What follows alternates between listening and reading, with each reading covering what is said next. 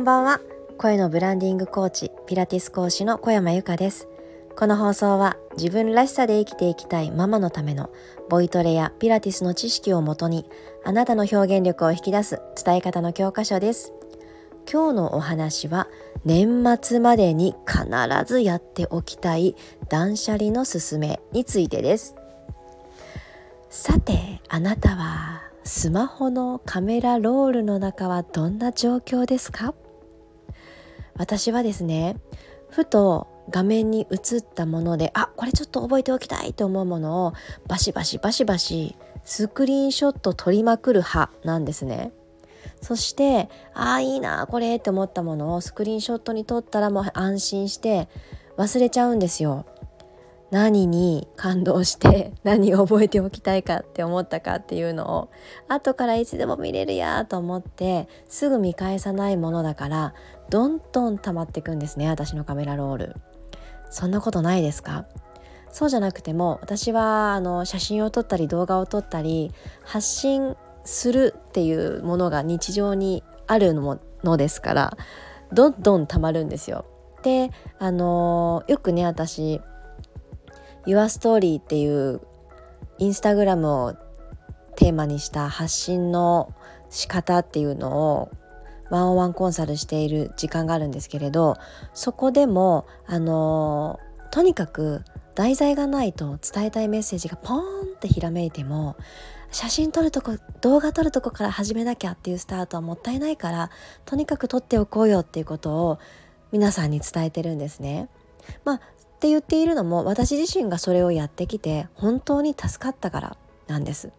それはねどんな時に助かったかというとまず、えー、2年前次女が、えー、股関節脱臼してしまって 緊急入院ってなった時にあの幼いから親も付き添わなくっちゃいけなくって私の日常が一気にガタッと崩れたんですね。そこから1ヶ月くらいその入院付き添いみたいなものがあり非日常だったんですけどまあそうだからこそ私 SNS 上の人に会いに行きたいなんか日常とつながりが欲しいって思ってこの音声配信だけはやめなかったんですよ。何があっても。あの朝の 会心の時間だろうとやるって決めて。もうねあの時はまだクラブハウスだったのでまだねクラブハウスにはそれが残ってるのかな。なんかねもう泣いちゃったんだよねあの日。なんかもうすっごい覚えてるんですけどそうやって今ある自分の現状がどんなに惨めで辛くてもう早く現実に戻りたいって思ってもどうにもならない状況の時に私はものすごく SNS に支えられたという経験があるからこそあのー、本当に発信することって自分自身を取り戻していく作業だなって思ってるんです。今ね実際に発信者ではなくて発信を見る側受け取る側だよっていう方からするとえどういうこと？って思われるかもしれないんですけど私はその発信したその先に受け取ってくださる方がいてくれてでその方とのたわいもない会話「おはよう」って言い合うだけのその時間でもものすごくああ私は今生きてるんだ。ここにいるんだ。そして私が発したことに反応してくださる方がいるんだっていうことが本当に支えだったんですね。何かねこの話があのちょっと今寂しい気持ちになっている人の背中を押すきっかけになったらなと思って話しています。あのそれとねこの今日のテーマの断捨離がどうつながるかというところなんですがカメラロールをねまず整理したの私は。でこれはテーマ別にいいなと思ったものたちを、あのー、しかるべきところにね収めていったんですよまずは Google フォトの中でカテゴリー分けしてであとは私はあのものすごい不定期な配信なんですけどノートというブログをしているのでそこの下書きのところにアイデアとしてまとめていこうっていうのをちょっと決めたんですね。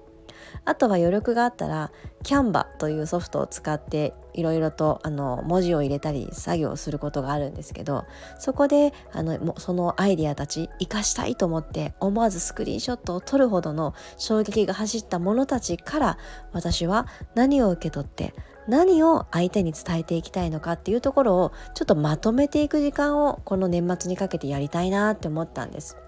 そうすると、えー、しかるべき場所にデータを写したから写真というデータを写したからカメラロールがすっきりするわけなんですね。すると今度私はインスタグラムとかを発信しようっていう時に必要なものだけが目に飛び込んでくるのであれにしよっかなこれにしよっかなっていう迷いが格段に減るんです。でその中にいろんな自分の学びのものとかがごっちゃごちゃに混ざっていたからどれにしようかなって選んでる時に立ち止まってなんか古いアルバム見返しちゃったみたいな感じになって時間が あっという間になくなるんですよ。だからそのロスをあの省いたっていう感覚です。なのでね私のこのカメラロールの中の整理整頓断捨離は自分自身がアウトプットすることとインプットすることのバランスを整える作業だと思っています。のでぜひ皆さんおすすめです。カメラロールを年内に整理してください。そして、えー、すっきり整理された中にはまた新しいインスピレーションだったりそれらを使ってこんなことを発信してみようっていうアイデアが絶対にね湧いてきます。自分のカメラロールって好きなものがね散りばめられてる場所だと私は思うんですよ。中にはお子さんの写真でいっぱいの方もいると思う。食べ物の写真でいっぱいの人もいると思う。好きな雑誌を見てそれをスクラップするようにたくさんスクリーンショット撮った方は自分だけの雑誌が出来上がってるようだと思う。ペットがいらっしゃる方はペットちゃんのねお写真で溢れていると思います。そこに自分の好きが隠れているので断捨離をしながら自分自身は何が好きなんだっけ？っていうのにたどり着けると思います。